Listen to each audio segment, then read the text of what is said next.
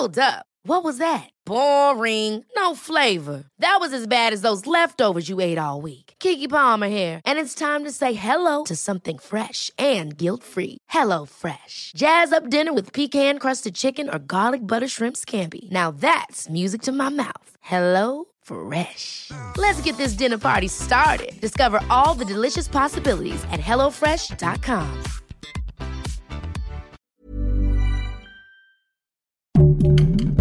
Heraldo Podcast, un lugar para tus oídos.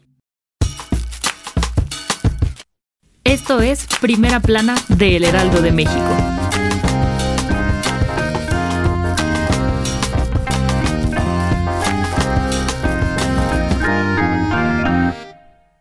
El aumento del precio del gas LP y las gasolinas de alto y bajo octanaje, así como otros bienes y servicios en nuestro país, han tenido un impacto negativo en nuestro bolsillo.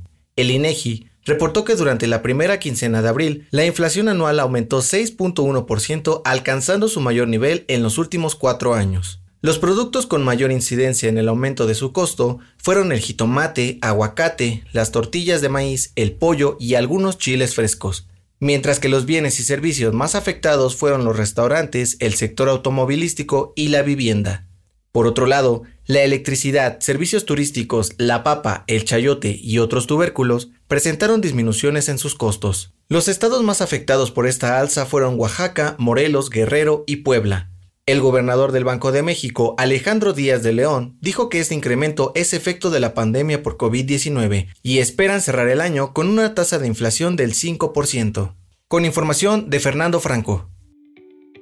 Además de la cepa británica de COVID-19 que ya circula en Hidalgo, el secretario de Salud del Estado, Alejandro Efraín Benítez, dio a conocer que se detectaron dos nuevas cepas en la entidad. El Instituto de Diagnóstico y Referencia Epidemiológicos indicó que ambas variantes ya están siendo estudiadas, pero aún no conocen el comportamiento de las mismas, pues todavía no cuentan con suficiente información científica de ellas. Se sabe que el origen de estas nuevas versiones del virus son autóctonas de México y que hasta el momento solamente se registran 13 casos de pacientes con estas variantes. Las autoridades han pedido a la ciudadanía que no bajen la guardia y a su vez reforzarán las medidas sanitarias ante el descubrimiento de estas nuevas variaciones del virus. Con información de José García. El dato que cambiará tu día.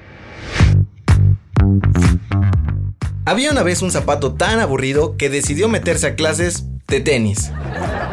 Quizá ya lo sabías, pero la risa es muy contagiosa. Psicólogos estadounidenses han estudiado a profundidad esta reacción en nuestro cuerpo, afirmando que las risas se contagian de manera inconsciente, pues tendemos a imitar las expresiones faciales y emocionales de la gente que nos rodea. Las responsables de que suceda esto son las llamadas neuronas espejo. Estas nos ayudan a sentir empatía y afinidad hacia otras personas, provocando que nuestras reacciones sean iguales a quienes ríen. Esto fue Primera Plana, un podcast de El Heraldo de México. Encuentra nuestra primera plana en el periódico impreso, página web y ahora en podcast. El guion es de José Luis Ramírez, diseño de audio de Federico Baños, la voz es de José Luis Mata y la producción de María José Serrano. Hasta mañana. Síguenos en Twitter, arroba Heraldo de México, Instagram, arroba El Heraldo de México y encuéntranos en Facebook y YouTube como El Heraldo de México.